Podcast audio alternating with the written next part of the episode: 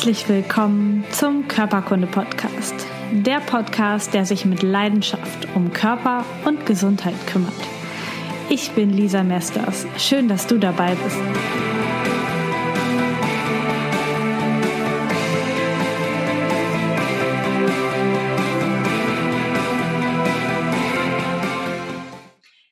Herzlich willkommen zu einer neuen Folge Körperkunde Podcast. Ich habe heute Eva Maria Vogel im Interview. Sie ist Redakteurin der Zeitung Fokus Gesundheit. Und Gesundheitsthemen waren für sie schon immer mega interessant. Ihre Eltern sind Apotheker und die Schwester Ärztin. Das heißt, zu Hause und in der Familie sind Gespräche über Gesundheit irgendwie am Essenstisch mega normal. Also Gesundheit und Ernährung waren immer schon ein Thema. Und seit 2018 ist sie jetzt tatsächlich Redakteurin bei Fokus Gesundheit und kann das auch beruflich machen, schreibt gerne über Medizin, lernt dabei selber ganz viel für sich dazu und hofft natürlich aber auch den Menschen damit Impulse geben zu können, gesünder zu werden. Und demnach haben wir ja viel gemeinsam, denn das ist ja auch so die Intention dieses Podcasts. Herzlich willkommen, Eva. Hallo Lisa, grüß dich. Wahrscheinlich hast du und auch die Podcasthörer schon oft diesen Spruch gehört, wer schön sein will, muss leiden.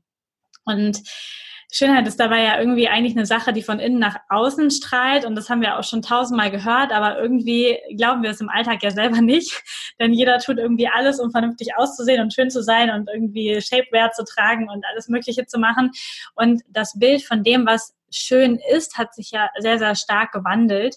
Und wir wollen in diesem Podcast auch so ein bisschen klären, ist ein gesunder Mensch auch automatisch schön? Und was kann ich eigentlich in jedem Lebensabschnitt tun, um gesund zu werden. Und ja, das sind so ein bisschen die Themen, wo wir heute so durch das Interview gehen.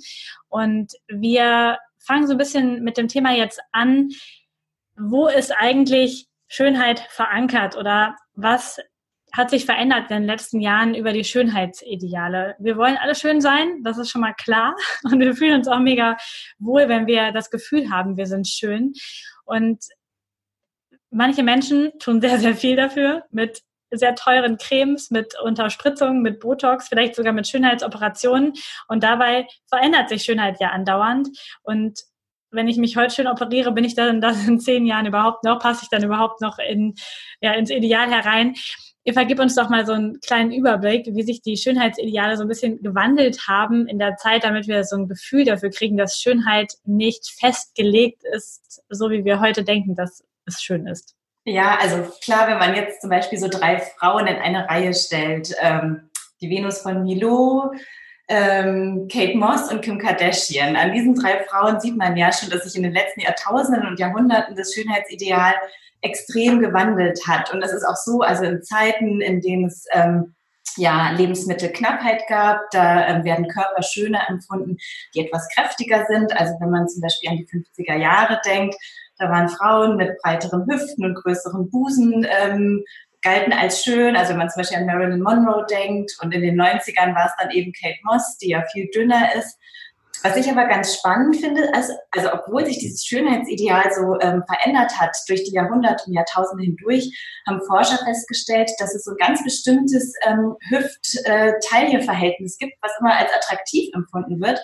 Und das ist, wenn ähm, die Taille 70 Prozent des Umfangs der Hüfte hat. Also das war für mich extrem neu bei den ähm, Recherchen und ähm, ich finde es so spannend, dass man daran sieht, dass Schönheit doch irgendwie was ist, was in uns verankert ist. Also dass es ähm, sich doch gar nicht so sehr äh, zu ändern scheint. Und ähm, Forscher haben zum Beispiel mal ähm, an Babys getestet, wie die auf attraktive Gesichter anspringen und haben ihnen ähm, Fotos von attraktiveren Gesichtern und Fotos von weniger attraktiveren Gesichtern gezeigt. Und tatsächlich war es so, dass die Babys sich äh, viel länger die attraktiveren Gesichter angeschaut haben. Also scheint irgendwie doch äh, irgendwas in uns drin zu stecken. Und ähm, ja, heute ist es ja so, dass wir durch die sozialen Netzwerke ja auch extrem viele überdurchschnittlich schöne Menschen sehen. Da muss man so ein bisschen aufpassen, weil dieses Bild ja nicht so ganz der Realität entspricht und man ja auch mit Filtern eine Menge machen kann. Und man weiß ja auch, dass wenn man sich eine Menge schöner Menschen anguckt, dass da auch ein bisschen das Selbstwertgefühl darunter leidet und vielleicht muss man das so ein bisschen reflektierter angehen, wenn man durch die sozialen Netzwerke scrollt und sich da alle möglichen Menschen anschaut. Ja, das finde ich auch. Und ich glaube, dass es tatsächlich ganz viel einfach eher diese Ausstrahlung ist. Du hast jetzt gerade so gesagt, es gibt da irgendwie so ein Verhältnis. Das finde ich auch spannend. Das wusste ich auch nicht. Aber 90, 60, 90 wäre ja dann auch 70 Prozent der Taille zur Hüfte. Aber wenn es auch funktioniert, dass man irgendwie ähm, also in groß oder in klein, genau. Mega schlecht im Rechnen, aber vielleicht dann einfach 70 zu 100 oder, oder noch mehr. Also einfach nur in diesem Verhältnis bleibt. Es ist mega spannend, dass das schon als schön gilt. Und ich finde, ich erlebe auch oft Menschen, die zum Beispiel in unserer Zeit jetzt als nicht idealgewichtig gelten, also eher übergewichtig sind. Und wenn ich die angucke, denke ich immer, boah, was für ein schöner Mensch. Also weil die Ausstrahlung einfach passt. Es gibt ja auch irgendwie noch was dazwischen, aber ich finde es mega spannend, so wie du das mit den drei Typen gesagt hast. Klar, in den 90ern Kate Moss mega Spindeldür und irgendwann hat man dann gesagt, okay, Models dürfen dann doch mehr Kurven haben und Kim Kardashian ist ja jetzt dann Ja, die fällt so ein bisschen raus aus diesem, aus diesem 70 zu 100 Taille, äh, Verhält, äh, Hüft-Taille-Verhältnis, genau, aber Ausnahmen bestätigen auch die Regel, ja.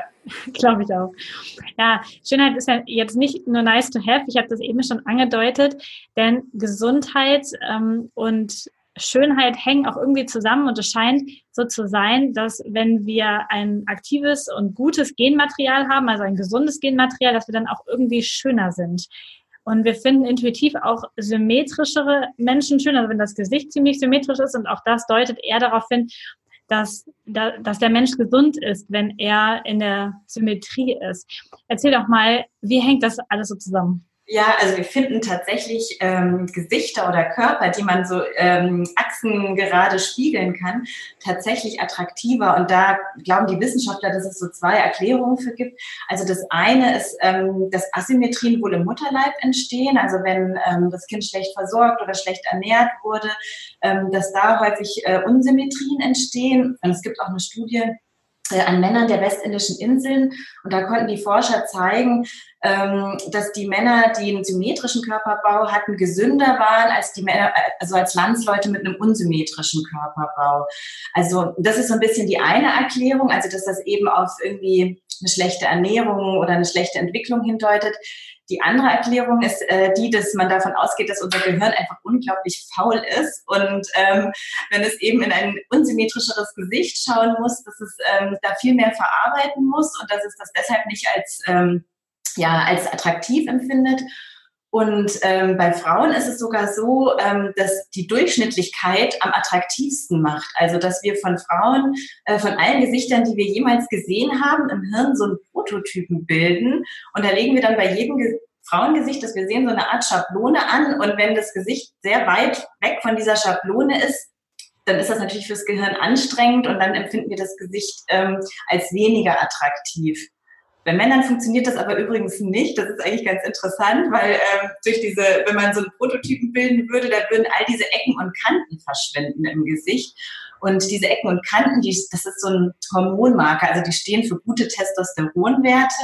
Und deshalb finden wir bei Männern eben diese Ecken und Kanten ganz attraktiv. Und ähm, bei Frauen ist es zum Beispiel so, dass prominente Wangenknochen und ein graziles Gesicht ähm, für gute Östrogenwerte stehen. Ob das jetzt tatsächlich so ist, sei dahingestellt, aber das ist ähm, der Mechanismus, wie unser Gehirn funktioniert. Ähm, aber zum Glück gibt es ja auch noch viele andere ähm, ja, Mechanismen, nach denen Attraktivität funktioniert. Also der Geruch ist zum Beispiel auch, ähm, ist auch, also spielt auch in die Attraktivität mit rein. Also unsere Hormone beeinflussen auch, wie wir riechen oder wir entscheiden auch, ob das Gegenüber gut riecht oder nicht riecht. Also genau, da gibt es eigentlich viele. Also Attraktivität ist nicht nur Aussehen zum Glück. Ja, ich habe erst letzte Woche, glaube ich, einen Podcast ähm, aufgenommen zum Thema Physiognomie, also so Krankheiten und psychische Merkmale im Gesicht erkennen. Und da ist das tatsächlich auch ein Zeichen für seelische Unausgeglichenheit, wenn man sehr asymmetrisch im Gesicht ist. Und das kann sich sogar im Laufe des Lebens auch verändern. Finde ich mega spannend, dass das einfach so als Visitenkarte mhm. verändert, je nachdem, wie einfach ja, der, der innere Zustand ist. Ja, ich habe im Podcast immer wieder das Thema Haut schon erwähnt, bei ganz, ganz vielen verschiedenen Erkrankungen kommt das immer wieder vor, denn unsere Haut ist irgendwie der Spiegel für unsere Gesundheit und auch für unsere Seele, gleichzeitig auch für die Darmgesundheit. Also wenn jemand irgendwie Ausschläge hat, Probleme mit der Haut, vielleicht sogar Hauterkrankungen, kann man davon ausgehen, dass das Immunsystem generell, die Gesundheit generell, vielleicht aber auch die Seele oder der Darm ein Problem hat. Mhm. Und Haut ist natürlich auch irgendwie ein krasses Schönheitskriterium. Also nicht nur ein Gesundheitskriterium, sondern auch ein Schönheitskriterium. Also wir finden ja äh, glatte Haut, die, die strahlt, die irgendwie ebenmäßig ist, finden wir ja viel, viel schöner als andere Gesichter. Was können wir so an der Haut noch in Bezug auf die Gesundheit ablesen? Ja, also es ist tatsächlich so, also ich finde auch, dass die Haut so ein wahnsinnig faszinierendes Organ ist, weil du wirklich alles ablesen kannst, ähm, weil es darüber entscheidet, ob man attraktiv ist oder nicht, ähm, weil du Emotionen daran ablesen kannst, also schon ob jemand, ähm, vielleicht Menschen, die Geschwister haben, die wissen, dass das ein Blick oft genügt, um zu wissen, was der, was der Gegenüber fühlt, weil das manchmal so ganz kleine Veränderungen in der Mimik sind. Und bei der Gesundheit ist es auch so, dass man natürlich ähm, sieht, also eine glatte Haut, eine faltenfreie Haut, ähm, eine rosige Haut, die steht natürlich für Jugend und für Gesundheit und ähm, man sieht natürlich chronische Hauterkrankungen kann man an der Haut sehen, also ob jemand Psoriasis hat oder Neurodermitis. Ähm, wenn man Menschen mit Neurodermitis kennt, sieht man ihnen auch gleich an, ob sie gerade einen Schub haben oder nicht. Und ähm, ich glaube, Frauen kennen das ganz gut, ähm, allein zyklusbedingt oder in der Schwangerschaft, da verändert sich die Haut auch extrem. Also ich denke, das haben, werden die meisten Frauen kennen, dass die Haut nie konstant ist, sondern dass man mal mehr Pickel hat, mal weniger. Ähm, ja, das ist auf der einen Seite so. Was ich auf der anderen Seite unglaublich beruhigend finde, ist, ähm, es gibt ja verschiedene Hauttypen. Und diese normale Haut, also bei der selten was ist, also die immer ausgeglichen ist, also diesen Hauttyp haben die allerwenigsten Menschen zum Glück. Also die meisten haben eine zu fettige oder zu trockene Haut oder eine Mischhaut. Das heißt, man muss sich auch nicht gleich Sorgen machen, wenn man mal zyklusbedingt ein paar Pickelchen mehr hat oder wenn man im Winter zu trockener Haut neigt. Also diese, diese ganzen Ausschläge sind auch normal und ich glaube, damit muss man auch so ein bisschen äh, lernen zu leben und vielleicht die richtigen Hautpflegeprodukte finden. Ja, das, das denke ich auch. Und ich glaube, man kann da auch viel von innen noch dazu beitragen, denn wenn man, wenn das so ein Spiegel für Gesundheit ist, dann ist natürlich auch so, wenn es mir innerlich gut geht und ich mich gut ernähre und voll in, in den Vitalstoffen stehe und dann hat unsere Haut einfach auch weniger Entgiftungsfunktionen und kann sich viel, viel besser auf sich selbst konzentrieren, quasi als Organ. Mega cool. Ja, ein positives Selbstbild, also wenn jemand Selbstbewusstsein hat und sich einfach in sich selbst gut fühlt, wirkt einfach mega attraktiv. Ich glaube, wir kennen das alles. Es gibt Menschen, die kommen so in den Raum rein und egal, ob die jetzt irgendwelchen Merkmalen entsprechen oder nicht, wir finden die dann einfach attraktiv, weil sie so strahlend in den Raum hereinkommen. Und was kann jetzt so jeder Hörer oder jede Hörerin tun, um frisch und vital in jedem Alter auszusehen? Da gibt es ja so ein bisschen Unterschiede und man darf einfach auf andere Sachen achten, je nachdem, zu welcher Altersgruppe man gehört. Ja, also das ist äh, auch total interessant. Also wichtig ist eigentlich, also vielleicht für alle die, die irgendwie Kinder haben, ähm, es ist extrem wichtig, eigentlich schon in der Pubertät damit anzufangen. Man legt in der Pubertät oder in der Kindheit schon extrem viele Grundsteine. Es ist nie zu spät, etwas für sich zu tun, aber ähm, es ist zum Beispiel so, dass Sonnenschutz extrem wichtig ist und dass Studien auch zeigen, dass ähm, wenn man in der, Sonnen, äh, in der Kindheit viele Sonnenbrände hatte, korreliert das mit einem höheren Risiko äh, für Hautkrebs. Deshalb ist Sonnenschutz wirklich schon bei Kindern und in der Pubertät extrem wichtig. Und Sonne, also zu viel Sonne, das weiß man ja außerdem verursacht Falten und das haben uns eigentlich auch die Dermatologen, mit denen wir gesprochen haben für das Heft, haben uns auch bestätigt, dass sie ähm, an ihren Patientinnen oder Patienten schon sehen, ob derjenige früher extrem viel der Sonne ausgesetzt hat oder viele Sonnenbrände hatte. Das sieht man schon an der Faltentiefe. Also denke ich, ist Sonnenschutz so ein Faktor, der sich eigentlich durch alle Lebensphasen hindurchzieht, dass man aufpassen sollte, sich nicht zu sehr der Sonne auszusetzen, beziehungsweise also die Sonne nicht zu meiden, aber einen ausreichenden Lichtschutz zu wählen. Und dann ist es in der Pubertät so, durch das hormonelle Ungleichgewicht ähm, oder auch bei Frauen, die dann später in der Schwangerschaft oder ähm, Zyklusprobleme vielleicht haben oder da die Schwankungen stärker erleben, ähm, bei Pickeln sollte man einfach auch nicht zu sehr, zu stark Hand anlegen und selbst umdrücken, weil Narben einfach extrem, ja, weil die Haut vernarbt und wenn diese eispickelförmigen Narben entstehen, die kann man zwar später therapieren, aber das ist einfach ähm, aufwendig und langwierig und ähm, man möchte ja eine möglichst glatte Haut haben und Narben vermeiden. Also denke ich so, dass Sonnenschutz und Narben vermeiden so in den jungen Jahren ein extrem wichtiges Thema sind. Ähm, wenn man Pickel hat in der Jugend, dann lohnt es sich auch wirklich rechtzeitig zum Hautarzt zu gehen und mit dem zu besprechen, was man tun kann. Ähm, ja, und mit 25 zum Beispiel, da hat sich ja bei den meisten, haben sich dann diese Hormonschwankungen eingependelt und das ist eigentlich eine super schöne Lebensphase, weil man so ähm, ja auf dem Zenit steht gefühlt. Also ähm, die Haut strahlt, ähm, man ist körperlich auch extrem fit.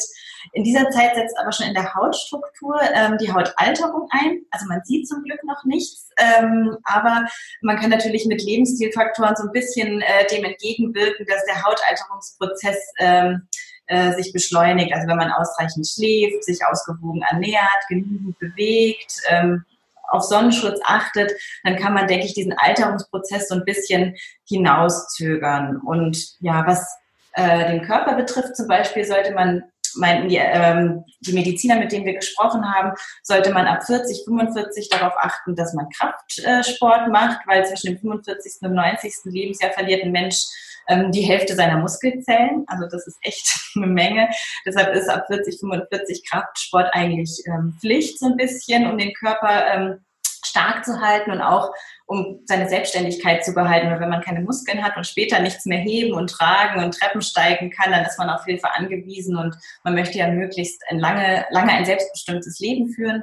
Und es, es sieht natürlich auch attraktiver aus. Also ja, sollte man ab 40, 45 so ein bisschen auf Kraftsport achten. Und ähm, ja, bei Frauen ist es so mit der Menopause, da verliert die Haut ja auch nochmal so ein bisschen an Elastizität. Und ähm, da ist es so, dass die Studien sagen, dass zum Beispiel Cremes, in denen Vitamin A-Säure enthalten sind, dass die Pigmentflecken und feine Linien ähm, mindern. Genau, und dann gibt es ja auch viele Cremes mit Hyaluronsäure, die polstern die Haut ein bisschen auf. Ähm, das gibt eigentlich auch ein ganz gutes Gefühl.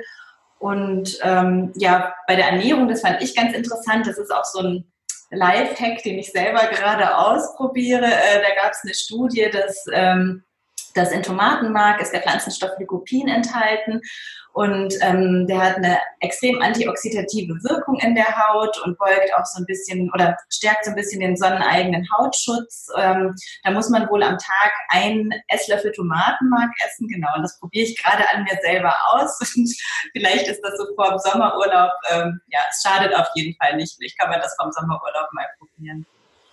Ja, das ist eine, ein cooler Hack. Ich habe noch kleine Anmerkungen zu den, äh, zum Sonnenschutz. Also ähm, auch da finde ich es mega wichtig, dass ähm, das heute mal wieder dazu gesagt wird, bitte, bitte verwendet alle nicht mehr diese Sonnenschutzzeug mit ähm, diesem synthetischen Sonnenschutz, der in die Haut einzieht, sondern tatsächlich den, der oben drauf bleibt. Es gibt tolle ähm, Sonnenschutzcremes, die auf der Haut bleiben und natürlich wirken und nicht einziehen und nicht die Gifte so im Körper verteilen. Das sind nämlich auch so spannende Studien, was das mit Kindern und deren Hormonhaushalt macht, wenn diese wenn der Sonnenschutz so in die Haut einzieht. Das heißt, Sonnenschutz finde ich auch mega wichtig, gerade wenn man echt viel in der Sonne ist und sich nicht im Schatten schützen kann, dann das einfach auftragen, aber tatsächlich dann so, einen, so einen schönen Pigment-Sonnenschutz.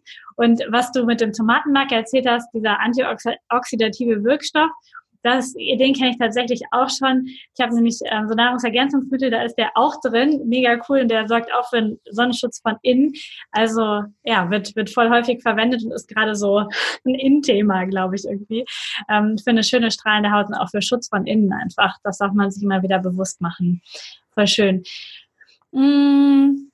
Genau. Wichtig ist, das hast du auch eben schon gesagt, die Entscheidung Gesundheit und Schönheit, die kann man zu jeder Zeit in seinem Leben treffen. Und es ist mega wichtig, die auch zu treffen. Es ist nie zu spät für einen Richtungswechsel und auch einfach zu schauen.